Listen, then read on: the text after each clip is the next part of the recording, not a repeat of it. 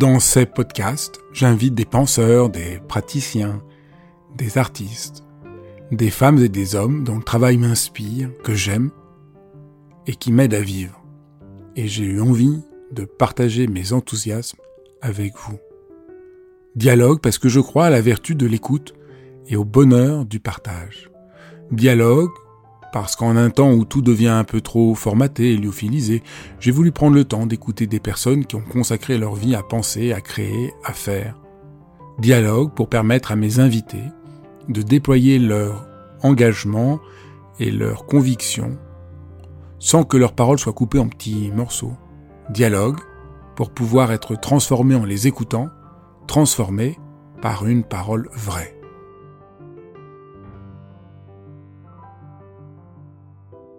Cet épisode de dialogue est un peu différent, c'est peut-être plus une conversation à cœur ouvert avec Agnès Leding, qui est une des romancières euh, préférées des Français, que j'aime profondément, et elle avait très envie qu'on fasse euh, une rencontre à, partir de son univers et, et du mien qui se rejoignent par plein d'aspects. Et donc je vous invite à découvrir qu'est-ce que ça veut dire prendre soin avec cœur, avec amour. Bonjour, euh, aujourd'hui, je suis vraiment très heureux. On va partager un moment ensemble. Euh, Agnès, on se connaît depuis longtemps. J'ai toujours été très touché par ce qui se dégage de toi. J'ai lu ton dernier livre, euh, Un abri de fortune, que j'ai trouvé formidable. Et toi aussi, tu voulais qu'on fasse une rencontre ensemble. La question de l'hypersensibilité, tu as lu mon livre sur l'hypersensibilité, ça nourrissait ta propre réflexion. Donc je me suis dit, ben voilà, on va faire quelque chose d'un peu singulier, on va partir à l'aventure pour essayer d'expliciter un peu euh, l'écriture, l'hypersensibilité et comment ça peut donner sens euh, à la vie. Parce qu'il y a bien, s'il y a bien une chose que je trouve qui caractérise ton travail, c'est d'essayer d'apporter un peu de lumière sans nier euh, les difficultés et d'aider le lecteur à voir comment on peut se construire, se reconstruire pour aller de l'avant. Peut-être tu peux te présenter, qu'on voit un peu qui, tu es. Euh, donc je suis aujourd'hui autrice, j'aime même dire depuis peu autricultrice, puisque mon mari est agriculteur et je l'aide beaucoup et j'aime ça. Euh, voilà, j'ai un, grand potager, on a des chèvres, on a, on a des petits fruits. Euh, et bah, j'ai eu un parcours un peu atypique puisque j'ai commencé des études de physique que j'ai arrêté au bout d'un mois. Ensuite, j'ai fait de l'agronomie. Euh, j'ai travaillé quelques années dans ce milieu-là. Et puis, j'ai été sage-femme. Et puis, après avoir été euh, sage-femme... sage-femme, tu as publié un livre euh, euh, très, très important. Un, petit guide gynéco. Voilà, que je conseille à tout le monde, publié chez Pocket. une amie gynéco. Et, et puis, il y a eu, un, il y a eu le drame de notre vie, la perte de notre fils, qui m'a qui m'a pas fait entrer dans l'écriture parce que j'écrivais déjà beaucoup, mais, mais qui m'a quand même fait passer un cap d'écriture parce qu'en en fait, quand il était à l'hôpital, euh, on n'avait plus le temps pour rien. Donc, euh, tous les dimanches, j'écrivais un bulletin pour donner des nouvelles à nos amis, à notre famille. Et, euh, et parce qu'il avait aussi beaucoup de joie de vivre malgré tout ce qui se passait. Et donc, j'avais envie de transmettre ça. Et je me suis rendu compte en écrivant ces bulletins que ça me faisait du bien à moi d'écrire. Et euh, quand il est mort, le, professeur du service les a lus et il les a rendus avec beaucoup d'émotion en, disant continuez à écrire, vous allez faire du bien aux gens. Et ça a été une phrase qui a été mais, fondatrice pour moi. Et ensuite, j'ai eu besoin d'exprimer ce que j'avais dans le ventre hein, par rapport à cette perte.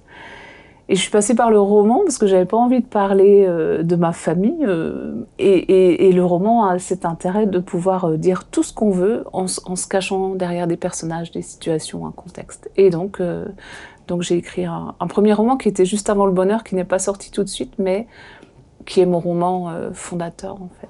Oui, ton fils est mort, il avait 5 ans. 5 ans et demi, ouais. 5 ans et demi d'une leucémie. Ouais. Ça dit déjà quelque chose qui est au cœur de ton travail. Comment euh, c'est élaboré, disons, cette vision de faire du bien aux gens? Comment on fait du bien aux gens? Euh, Alors je pense que c'est mon verbe de vie. Euh, j'avais lu un jour un article sur l'orientation au lycée ou au collège qui disait on ne devrait pas demander aux, aux, enfants, aux adolescents ce qu'ils veulent faire plus tard, on devrait leur demander quel est leur verbe de vie. Parce y a quand même verbe ce qui, nous, ce qui nous anime, ce qui nous constitue. On peut faire des métiers très différents. Euh, si c'est le verbe construire, on peut être maçon, on peut être architecte, etc. Si c'est le verbe défendre, on peut être assistante sociale, on peut être euh, gendarme, on peut être avocat. Et moi, mon verbe de vie, c'est prendre soin. Je m'en suis rendu compte euh, assez tard, mais je me suis dit, mais oui, j'ai toujours de, Et je pense que ça rejoint l'hypersensibilité. J'ai toujours eu euh, besoin de prendre soin des autres. Et euh, d'où sage-femme, parce que là, euh, on prend soin des femmes et des enfants et, des conjoints. Et en fait, je pense que aujourd'hui, j'essaie de prendre soin des gens à travers ce que j'écris. Et, et comment on fait du bien aux gens Je pense en les reconnectant à leur à leurs propres émotions. Souvent, c'est les retours que j'ai de mes romans. Euh, votre livre m'a fait du bien parce que je me suis identifiée à tel personnage ou à telle situation et je me sentais moins seule. Ou vous mettez des mots sur ce que je ressens et que je n'arrive pas à exprimer. Et je pense que c'est mon hypersensibilité qui fait que peut-être j'arrive à faire des personnages qui vont aller euh, parler de cœur à cœur en fait. J'écris de cœur à cœur. C'est-à-dire que j'écris avec mon cœur et je vais, je vais, je pense toucher le cœur des gens je dirais quand même peut-être un, un, des éléments de en quoi ton écriture euh, est une écriture qui prend soin, c'est aussi euh, montrer à chaque fois euh, impossible, une guérison, une renaissance. Tes, tes, tes, tes romans parlent de ça. Et quand même, c'est ça, au fond, peut-être prendre soin, c'est montrer aux gens euh, par où il y a impossible, par où mm. on peut se relever. Et euh, souvent, quand si, on, écoute juste cette partie-là, on se dit oui, bah, c'est un peu naïf, mais il y a chez toi aussi le fait que on se relève, mais parce que ça a été difficile. Et tes personnages et ton écriture, ça, dit la vérité. Ça joint les deux. Il y a des choses dures, donc on se sent touché, on sent que t'es pas en train de nous vendre du rêve, mais il y a une possibilité euh, d'avancer. Non J'ai l'impression que... J'aime bien l'image de d'accompagner les gens en leur prenant la main sur un petit bout de chemin pour leur montrer une, une direction, leur direction, et puis de les lâcher après. Et, et euh, ce que je faisais également quand j'étais sage-femme d'ailleurs. Et je pense que euh, parfois, on a peut-être besoin de toucher le fond pour, pour donner l'impulsion pour remonter. Et, euh, Ou même que notre souffrance soit reconnue oui, sans aussi. toucher le fond, souvent nos souffrances sont pas reconnues. C'est un peu le paradoxe. On vit dans un monde où il faut toujours être plus performant, il faut toujours être souriant, il faut pas dire qu'on a mal, il faut euh, faire son deuil. Tout des tas de choses que je dénonce moi-même moi beaucoup. Et là, dans tes, dans tes livres, tu montres, bah non, on peut être brisé, on peut sentir qu'on n'y arrive plus. Il y a, il y a ce côté velcro que j'aime bien, parce que je fais de la couture aussi dans la vie. Et le velcro, c'est deux surfaces rugueuses. Et, et en fait, euh, quand c'est trop lisse, ça n'accroche pas. Et je trouve que les gens s'accrochent entre eux et se, euh, construisent quelque chose de solide ensemble parce qu'ils ont des écorchures, parce qu'ils ont, ils ont des aspérités qui font que ils, ils vont euh, peut-être euh, peut-être telle aspérité d'une personne va rencontrer telle aspérité de l'autre et, et, ça va accrocher et ensemble on est plus solide. Et c'est ça que j'ai envie de montrer avec mes personnages. Mes personnages c'est des écorchés mais qui vont se faire la courte échelle. Je, je crois très fort à la, à la dimension courte échelle. Euh, c'est beau. Et, et c'est vrai, c'est tout à fait ça. Et quand quelqu'un est tout au fond, euh, ben c'est ensemble qu'on peut remonter. C'est-à-dire, soit on va, on va le tirer en dehors du trou sans sauter dedans, ou alors on saute dedans, mais on fait la courte échelle, et puis après, l'autre, va vous aider à sortir. Mais euh, euh, la notion de courte échelle, c'est, mettre ses forces ensemble pour, pour aller plus haut. Et c'est ce que font mes personnages, en fait.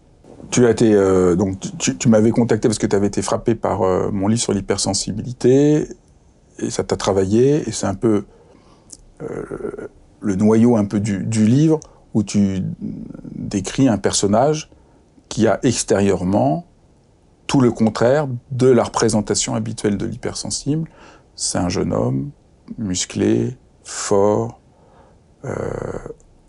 sérieux, autonome. Et c'est un hypersensible. Je trouvais ça vraiment intéressant. Ça rejoint beaucoup de ce que j'essaye de montrer, que les représentations de l'hypersensibilité sont un peu fausses. peut-être on peut commencer à explorer ensemble euh, l'hypersensibilité. Peut-être tu peux même, ce personnage t'est venu de la rencontre avec quelqu'un. Peut-être on peut, tu peux, on peut partir de là. Oui. Alors peut-être de mon hypersensibilité à moi, dont j'ai pris conscience très tard. Euh, Comme moi. ouais, vers 40 ans, je pense. Mais c'est quand, quand j'ai eu des enfants et que je me suis, je me suis dit, je, voulais comprendre comment ils fonctionnaient. Et j'ai lu des livres euh, sur ce sujet-là. Et, et, au fur et à mesure que je lisais les livres, j'ai mais c'est moi, mais, mais c'est l'enfance que j'ai eue, mais c'est ce que je ressens. Et là, et là, ça a été une révélation, et, et, ton livre encore plus, en me disant, mais en fait, c'est ça, c'est, c'est, pas, je vais pas dire à cause, c'est, c'est cette hypersensibilité qui fait que depuis toujours j'ai l'impression de vivre dans un, enfin venir d'un autre monde. La Belle Verte, le film, j'ai l'impression de venir, venir d'un, de, de pas être, euh, enfin de pas trouver euh, ma place dans ce monde-là ou de pas le comprendre. Ou euh, depuis toute petite, je ne supporte pas les injustices et j'ai envie de changer le monde et je et je comprends pas certains certaines réactions et et donc de comprendre que ça vient de cette hypersensibilité, ça a été mais une libération extraordinaire pour moi. Et, et, et quand tu dis que c'est une chance euh, d'être hypersensible, et, mais ça, ça, a été vraiment euh, très, euh, très puissant pour moi parce que ça, ça, ça, ça donnait une autre couleur à, à ce que j'avais vécu euh, jusque-là. Et donc, j'en ai fait au fond de moi quelque chose de très positif, cette hypersensibilité.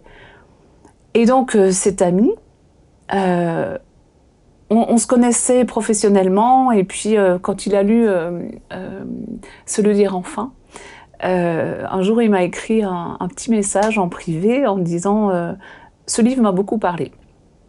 Et donc, ça, quand on me dit ça, moi, c'est le petit bout de la pelote, le petit fil qui dépasse. Forcément, je vais avoir envie de, tirer pour essayer de comprendre pourquoi ça lui a beaucoup parlé. Et on a parlé, discuté, discuté, discuté. Et assez vite, dans ce qu'il me disait, alors je connaissais professionnellement, mais, mais je connaissais l'image, mais je connaissais pas ce qu'il y avait en dessous, au fond. Et je me suis dit, mais il est hypersensible, et c'est un hypersensible, entre guillemets, contrarié, comme un gaucher contrarié. C'est un hypersensible contrarié qui s'ignore hypersensible. C'est bien dit. C'est beau comme, comme, expression, un hypersensible contrarié. Il y en a je, beaucoup. Et, je, et oui, oui, il y en a, mais je pense qu'il y en a beaucoup et qui souffrent de ne pas savoir qu'ils sont hypersensibles. Et donc je lui dis ça un jour, je, on se vous voyait encore, je lui dis, je pense que vous êtes hypersensible. Donc il fait plein de recherches, euh, je lui donne ton livre. Et là aussi, révélation, et il se dit, c'est donc ça, c'est donc ça. Et, je, et il a changé plein de choses dans sa vie. Euh, il avait un problème avec l'alcool, il a réussi à arrêter, chapeau. Euh, il n'était pas heureux dans son couple, il s'est séparé de sa femme, il a affronté ses peurs. Euh, et, un jour, il m'a dit, je pense que tu m'as sauvé la vie, parce que euh, en continuant à, en continuant à boire, à, à, à, garder cette colère rentrée, et, et là, je pense que euh, prendre conscience de son hypersensibilité permet de, de comprendre et de canaliser ses émotions qui étaient complètement floues avant. Et euh, il, pense, il pense très sincèrement qu'il aurait pu arriver à un drame parce que, parce que sous l'effet de l'alcool, d'une contrariété émotionnelle qu'il ne comprenait pas, et donc moi, c'était un cadeau formidable parce que sauver la vie de quelqu'un, c'est waouh, c'est un cadeau formidable. Et puis je pense que ça, ça touche tout au fond de moi le fait que j'ai pas pu sauver mon fils euh, parce que je, voilà, je, je, je, pouvais rien faire. Et, euh, et donc euh, ça a été vraiment un, moment d'une puissance incroyable. Et de le voir maintenant alors c'est long, hein, le parcours est très long parce, parce que il vient de loin et puis cette prise de conscience et puis et puis euh, remettre de l'ordre dans sa vie euh, pour ne plus être dans la contrariété émotionnel, mais être juste avec lui, ça prend du temps, ça prend de l'énergie, ça, ça, il y a plein de peurs à affronter, à, à surmonter, mais, mais quel cadeau, quoi, quel cadeau. Et, et je pense que maintenant, j'aime dire aux gens, c'est une chance d'être hypersensible. Donc prenez-le comme une chance, parce qu'on capte, on capte le monde autrement, et je pense qu'on le le capte avec beaucoup plus de, euh, peut-être de beauté et d'émerveillement. Quels sont les, pour toi, tu dirais maintenant, c'est quoi être hypersensible? Qu'est-ce que tu dirais? Euh, c'est vaste, hein. c'est vaste d'être hypersensible. Euh, je pense que euh, être hypersensible, c'est être à fleur de peau, tour de contrôle. C'est-à-dire à, à, jamais trop réussir à, à couper du monde extérieur. Et hypersensible, c'est sensible à tout, donc au niveau de tous les sens, y compris celui des émotions. Et euh, hypersensible, c'est pas juste pleurer euh, devant un film euh, c'est, c'est, je pense, euh, c'est embrasser le monde et tout ce qui nous entoure avec un, avec ce filtre de, de peut-être d'hyperacuité euh, émotionnel. Je sais pas, hein, je suis pas, je suis pas une spécialiste, mais, mais moi c'est ce que je ressens moi. Est-ce que tu as une question que tu veux me poser maintenant, peut-être? Comment on fait pour euh, parfois euh, mettre sur pause cette hypersensibilité? Parce que c'est assez fatigant en fait d'être en permanence tour de contrôle. Et, et... alors j'arrive à le faire euh, en allant dans la nature, en grattant la terre dans mon jardin, mais et, dans la vie courante. Bah, je pense que tu l'as dit. Je pense que là, je pense que les, deux clés pour être un hypersensible heureux, c'est la première chose que tu as dite, c'est le savoir, plus être contrarié, ça c'est vraiment important. Et après, sentir que beaucoup de nos souffrances ne sont pas tant nos souffrances que le regard social qu'on a intégré sur nous-mêmes. Je pense que je donne souvent l'exemple, c'est comme quand on est homosexuel, on souffre pas de son homosexualité, mais on a pu souffrir qu'on était rejeté comme homosexuel que la société a dit que vous étiez anormal. Mm.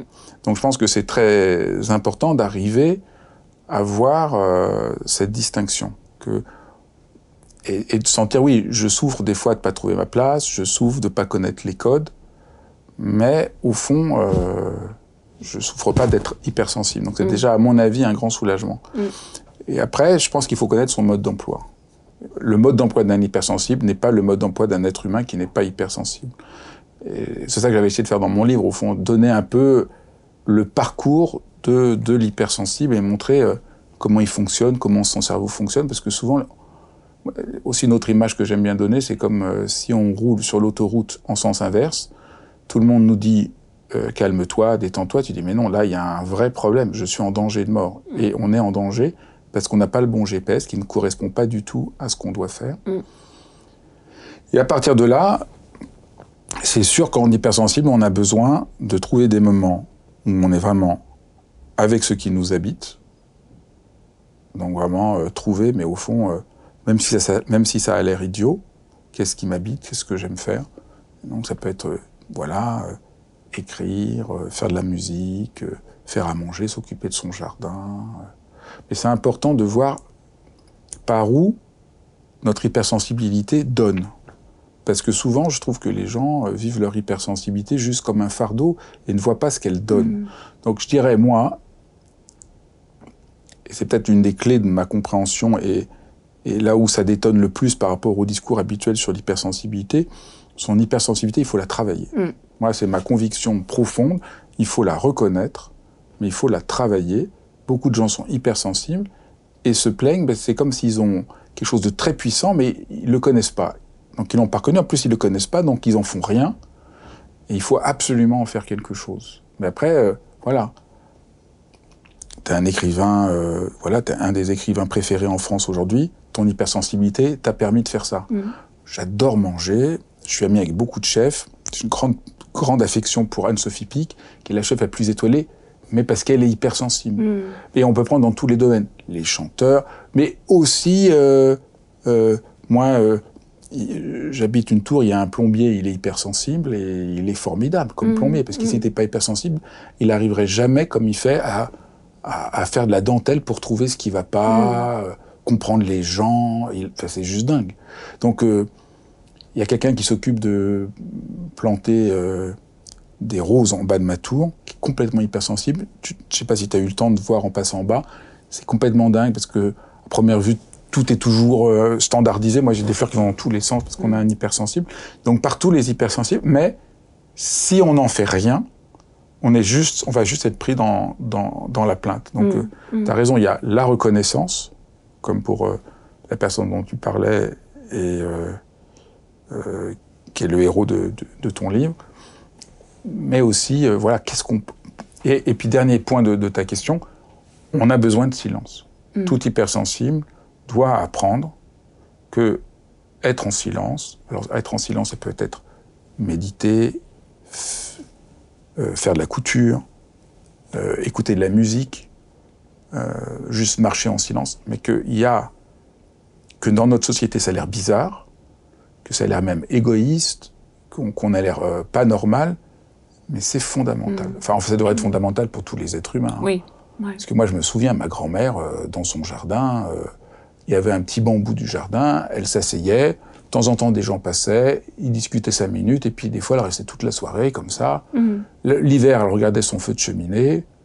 Elle n'avait pas pas besoin de faire un selfie en disant je fais un truc mystique, vous pouvez pas savoir, ça fait une heure que je regarde le feu de cheminée. Non, c'était naturel. Donc il y avait ces moments naturels de silence qui permettent à notre cerveau d'hypersensible de se ressourcer.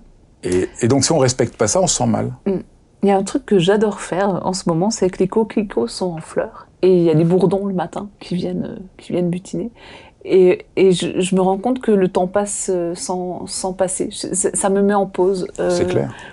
Et, et- et je les regarde faire et, et se promener comme ça. C'est un exemple de se mettre en pause, en fait. C'est ça. Là, je pense plus à rien, je les regarde et, le, la vie continue, le train de la vie continue. Et moi, je, je suis sur le quai. Et, Et c'est beaucoup plus important qu'on croit, parce que là, tu te réincarnes, tu te ressources, tu te remets en rapport à ton contexte. Quand on est hypersensible, on sent plein de choses. Si on s'arrête pas, ça crée des tensions. Je sens, j'ai pas le temps de sentir, je me rebelle contre ce que je sens pour me protéger, donc j'essaye de lutter un peu contre mon hypersensibilité, et au bout d'un moment, euh, ça, ça crispe.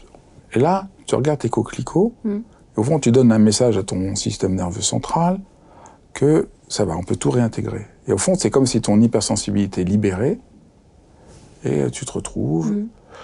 et tu te retrouves de la force. Donc c'est un peu les, les deux aspects d'un hypersensible heureux. Les moments où on travaille dur son hypersensibilité, mais alors, qu'est-ce que je sens là? Qu'est-ce que ça veut me faire dire? Comment je peux mettre les choses en rapport? Et à un moment, on fait rien, mais on laisse les choses se, se, se ressourcer. Dans ton livre, je trouve que ce que tu décris quand même comme, comme enfin, la grande, on sent que la grande, la grande expérience que tu fais d'apaisement, c'est la puissance de la nature. Ah, mais moi, je le vis là depuis. On, a changé de vie il y a trois ans. On est allé s'installer dans les Vosges, en lisière de forêt, sur 5 hectares pour installer une, une exploitation agricole. Et... Mais le, la, la, la puissance de, de, de- d'apaisement de la nature, moi, je la vis, mais au quotidien, au quotidien. Et, et, et, j'ai entendu que hum, quand on gratte la terre, euh, en fait, il y a- des bactéries dans la terre qui stimulent la sérotonine, donc qui spontanément euh, font du bien. Et je pense que ce qui fait du bien dans la nature, c'est l'émerveillement de la vie. C'est-à-dire que c'est du vivant en permanence. C'est le printemps, c'est une période. euh, c'est aussi pour ça, je pense qu'on va un petit peu moins bien euh, l'automne, l'hiver et qu'on recommence à aller mieux au printemps avec la lumière. Avec... Mais tout revit, en fait, tout revit. Et, et, et je pense que aussi quand on est hypersensible, euh, euh, tu disais faut le travailler. Je pense qu'il faut aussi travailler sa capacité d'émerveillement parce que l'émerveillement c'est quelque chose qui nourrit énormément. Moi, je me retrouve petite fille. D'ailleurs, j'ai écrit un album jeunesse, Le petit arbre qui voulait devenir un nuage, parce que un jour, en me promenant, euh, j'arrive euh, au sommet de cette petite colline où j'avais toujours rendez-vous avec mon petit arbre isolé au milieu de nulle part, et un jour, il y avait un nuage juste au-dessus. C'est la petite fille émerveillée qui s'est dit, ils sont en train de discuter ensemble, et ça a donné l'histoire pour enfants du petit arbre qui voulait devenir un nuage, où ils ensemble. Et je me dis, cette capacité d'émerveillement, en fait, je la- je- je l'ai au quotidien avec mes fruits, avec mes légumes, avec ma première fraise qui commence à rougir un petit peu. Et, et, et, et cet émerveillement, je sais qu'il me nourrit. Donc il y a l'émerveillement. Il y a beaucoup d'autres choses que j'ai repérées dans, dans, ton livre. Bon, après, tu es très engagé dans la permaculture. Donc comprendre vraiment en détail comment respecter le vivant. Et je trouve que ça participe aussi de ce que de, de la nature. C'est pas juste, il y a l'émerveillement, mais il y a aussi comprendre sa logique, comprendre sa cohérence. Et comme tu l'expliques dans ton livre, il y a trop de, de, on apprend à faire avec. On, a, mm. on est obligé de ne jamais faire contre. Donc la leçon de la nature, c'est ça, c'est jamais être contre, mais d'essayer de faire avec. Il y a des mulots, ben, il faut fa favoriser les prédateurs. Bah, peut-être on va demander, on peut prendre appui sur les rapaces, mais risque d'attaquer les poussins. Donc il faut chercher l'équilibre en tout. Et je trouve que c'est une belle leçon au fond de, de, de, à la fois de là où on est parti de prendre soin des autres et, et, du monde, mais aussi de ce que peut nous apprendre la nature et de ce que même les personnages de ton roman vont, vont, vont découvrir et, et, vont par là euh, réapprendre à vivre. Mais la permaculture, en fait, c'est pas que euh, c'est pas que euh, le, le, le, potager ou le, la façon de gérer son. Ça, ça intègre l'humain aussi. Non, la permaculture intègre l'humain. Qu'est-ce que c'est la permaculture? Ça, Je pense que je, alors je, je, suis pas la mieux placée pour le définir de façon scientifique, mais à mes yeux, la permaculture c'est un écosystème. Et c'est un écosystème en équilibre. Et en fait, on est tous des écosystèmes en équilibre. Notre corps humain est un écosystème en équilibre. Ça s'appelle l'homéostasie. C'est-à-dire que quand il y a un, un, stress, par exemple, ça va entraîner un, déséquilibre parce qu'il y a une hormone qui va être sécrétée. Et, voilà. et on retrouve euh, l'équilibre de l'homéostasie. Euh, se promener dans la forêt, ça a été prouvé, ça fait baisser euh, la tension artérielle, le rythme cardiaque. Ça ramène à l'homéostasie de notre corps humain. Et euh, aujourd'hui, et ça c'est un sujet qui me tient très à cœur, on est en train de, de, de détruire notre écosystème global. C'est-à-dire on, on se détruit nous, on détruit l'humanité en détruisant l'écosystème qui est autour. Mais pourquoi? Parce qu'on considère qu'on ne fait pas partie de cet écosystème, qu'on est au-dessus et qu'on a le droit de, de, de, l'accaparer, d'en profiter. Alors qu'on est, on fait partie de l'écosystème. Et je pense que la permaculture, c'est prendre conscience de ça, que un milieu ne, ne, ne vit et ne survit que s'il est à l'équilibre. Et en fait, euh, chez les humains, c'est pareil. Euh, on ne survit que si on est en équilibre. En fait, le déséquilibre nous fait tomber. Et euh, je pense que c'est aussi ce que j'essaie de dire à travers mes personnages. Et, et dans un abri de fortune, euh, ils vont, ils retrouvent l'équilibre en intégrant un écosystème. C'est l'écosystème des sens perdus de, de Adrien Capucine qui les accueille. C'est l'écosystème du, travail qu'il y a à faire au quotidien, de, de des, petites joies qu'on va prendre, des peurs qu'on va affronter, euh, euh, des rencontres, euh, des, animaux qui vont euh, leur faire du bien. Et en fait, ils vont retrouver leur euh, homéostasie émotionnelle. Mmh, c'est beau, c'est bien dit. Ça c'est vraiment c'est très profond. Trouver un abri, comment on fait pour trouver un abri qui soit un endroit où on trouve à la fois de la sécurité, mais justement parce qu'on s'ouvre euh, au rythme de la vie, aux rencontres avec les autres. C'est cette dualité euh, qui est au cœur de l'existence que tu, que tu décris très bien et, auquel on ne pense pas assez, puisque dans notre monde, on, en général, soit on pense d'être ouvert, soit on pense de s'enfermer en soi-même. Et, tu montres au contraire que cet abri de fortune, eh bien, euh, il permet une dialectique entre ces deux éléments. Oui, parce que euh, euh, je pense qu'on est des êtres fondamentalement sociaux. Nous sommes des individus, on traverse la vie avec notre, notre individualité, c'est-à-dire que nos décisions profondes, on les prend seuls. Mais on a, je pense qu'on a besoin des autres pour, euh, pour, pour avancer ensemble et pour se, pour se, euh, oui, pour se répondre. Mais comme, comme un écosystème a besoin de, de, de euh, euh, l'arbre a besoin de lumière et d'eau pour, pour, grandir. Et, et, et, nous, pour grandir, on a, on a aussi besoin de, de lumière et d'eau. Euh, quand, j'étais sage-femme, je faisais de l'accompagnement émotionnel et je m'étais formée avec une, sage-femme, Ariane Sekia, qui nous avait donné euh, dans sa formation des outils. Et il y avait un outil euh, qui disait potier ou jardinier et qui, s'adressait aux parents, puisqu'en tant que sage-femme, voilà, on s'adressait aux parents.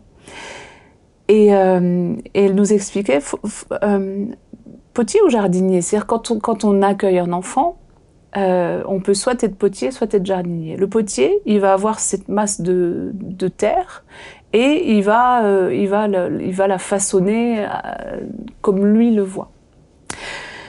Jardinier, il va planter une graine et il va laisser venir la fleur, la fleur qui doit, qui, qui, est, qui est inscrite dans cette graine. Et en allant un peu plus loin, jardinier, si on veut que cette graine devienne une rose et que c'est une marguerite, ça va donner une, ça va donner une marguerite contrariée. et, euh, et, en fait, euh, je pense que voilà, on, a tous besoin pour grandir d'être euh, comme, comme on arrose une graine pour, pour qu'elle germe je pense qu'on a besoin d'amour en fait. Hein. Pour moi, c'est la base de tout. J'ai entendu récemment une, une, citation de Jean, Jean Kelevitch qui disait euh, le contraire du mal n'est pas le bien, c'est l'amour.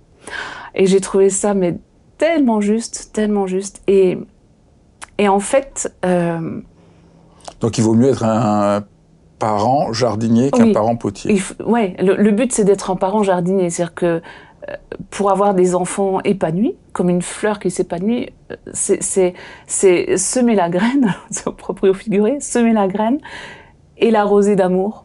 Et, et, là, elle va devenir ce qu'elle est, ce qu'elle est vraiment et, ce qu'elle doit être, pas ce que nous, on a envie qu'elle soit.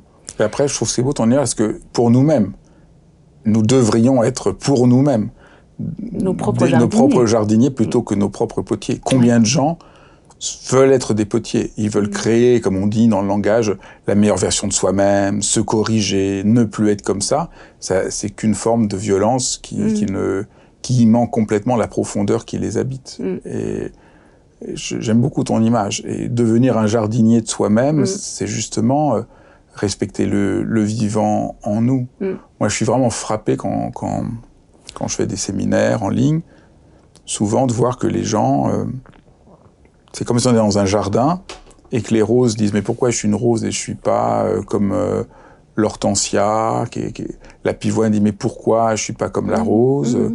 le lilas dit ah oui mais je dure pas assez longtemps pourquoi je suis pas euh, le muguet dit ah oui mais je suis trop petit pourquoi je suis pas? Et tout le monde euh, est en train de regretter d'être ce qu'ils sont mmh. et être jardinier c'est au fond découvrir que toutes les plantes sont merveilleuses ouais ah ouais et qu'il faut se laisser être la fleur qu'on est. Et c'est exactement ça. Et en permaculture, ce qu'on fait aussi, c'est qu'on euh, laisse venir aussi beaucoup de choses de façon naturelle. Et euh, moi, je m'amuse beaucoup dans mon jardin à, préserver des plantes qui sont arrivées. Mon jardin, il n'est pas aligné euh, avec zéro mauvaise herbe. Je le paille beaucoup parce que c'est nécessaire, mais je laisse venir des choses. Et j'ai l'exemple d'une plante qui s'appelle la cardère ou euh, le cabaret des oiseaux. Et euh, la cardère, ça donne un fruit, un espèce de, comme un chardon très très piquant comme ça avec des, des pics recourbés. Et euh, d'où carder la laine parce qu'on l'utilisait pour carder la laine euh, euh, à l'époque. Et donc ça fait très mal hein, les, les, tiges sont très très piquantes etc mais avant de devenir ça elle a été le cabaret des oiseaux parce que ça fait une grande tige avec des grandes feuilles et les feuilles à la base de la tige font comme une mini baignoire. Et donc quand il pleut, ça, ça garde l'eau et les oiseaux peuvent venir euh, boire de l'eau dans, dans, cette plante. Et euh, pourquoi je dis ça? Parce que j'en ai gardé dans mon jardin, il y en a des nouvelles qui arrivent. Et là, j'en ai utilisé une de l'an dernier. J'ai coupé les, pics pour protéger mon pied de kiwi qui était attaqué par les limaces. Et donc, j'ai mis des petites cardères toutes piquantes tout autour. Et comme ça, les limaces ne peuvent pas euh, accéder euh, à, ce pauvre petit pied de kiwi qui est en train d'essayer de, renaître euh, euh de, de l'hiver. Et, et je me dis, ben, c'est une plante que j'aime beaucoup parce que, à première vue, quand on voit ces fruits, on se dit oh là là, c'est agressif, c'est piquant, c'est mais mais avant, elle a été le cabaret des oiseaux. C'est beau. Le, une des dernières choses qui m'a beaucoup touché dans, dans ton livre et au fond dans l'exploration de l'hypersensibilité, c'est d'articuler ce, euh, le rapport entre le féminin et l'hypersensibilité. Alors, qu'on soit homme ou femme, il y en a autant qui sont hypersensibles, ça pose pas les mêmes problèmes. Les garçons qui sont hypersensibles, ils ont souvent eu honte, on les mm. a considérés comme des, comme des faibles. Mais les femmes qui sont hypersensibles, c'est pas, pas facile non plus parce que du coup, elles sont, elles sont enfermées dans un, dans une image très, euh, très figée de ce que ça doit être. Mais il y a aussi tout un autre aspect, c'est que souvent, ce sont euh, des femmes qui ont une connaissance très fine, grâce à leur hypersensibilité, des secrets de la nature. Tu, tu, parles de ça. J'en parlais aussi dans, dans, mon livre sur l'hypersensibilité, de comment euh, on, a, on a considéré que ces femmes étaient des sorcières. Tu dis mhm. très bien dans ton livre que à d'autres époques, on aurait dit qu'elles étaient des, des chamanes. Et, et, je trouve c'est beau que tu, tu creuses. Euh, c'est presque la cohérence logique de ton livre, de ce rapport euh, de transformation personnelle et au fond de réhabilitation de ces airs qui ont été. Enfin, tu travailles beaucoup à réhabiliter ce qui a été, euh, ce qui est rejeté mm. dans le monde, dans la société. Euh, au fond, pour faire la paix, il faut faire la paix avec nos propres pardons, mais aussi les propres pardons de la société. Et tu as une méditation assez que je trouve très belle sur euh, ces femmes, surtout d'un autre temps, qu'on a considérées comme sorciers, alors qu'elles aidaient les gens autour d'elles et qu'on ont payé souvent un prix très fort. Hmm. Ben, ça rejoint mon ancien métier de sage-femme. Hein. Les sages-femmes à l'époque étaient considérées comme des sorcières. Et, euh, j'ai découvert des choses euh, en faisant mes recherches euh, pour écrire le livre sur, sur l'époque de Pétain, où les sages-femmes qui pratiquaient des avortements clandestins étaient guillotinées. Enfin, je me dis, waouh, mais c'était il n'y a pas très très longtemps en fait. Et, alors que les sages-femmes avaient cette euh, connaissance euh, euh, de la nature et des plantes pour aider les femmes qui était assez extraordinaire. Et, ouais, j'aime bien, j'aime bien prendre des, personnages. comme tu dis, qu'on peut considérer, qu'on peut mal considérer, et puis leur montrer, leur bon côté, parce que je pense qu'on a, on a tous, et là j'en reviens à l'amour, et à la sage-femme que j'étais quand on cueille un bébé à la naissance. Moi, on peut, ne peut pas dire qu'il est mauvais. C'est pas possible. Il y, a, cette espèce de pureté du bébé qui arrive au monde qui fait que je suis intimement persuadée qu'on arrive tous avec euh, avec euh, quelque chose de beau. Et c'est après que que, que, que, certains peuvent vriller vers, vers, du mauvais parce qu'ils n'ont pas été arrosés d'amour. Je, je, je, je, le, je, le, pense sincèrement. C'est beau. C'est au fond le, le, cœur de ton travail.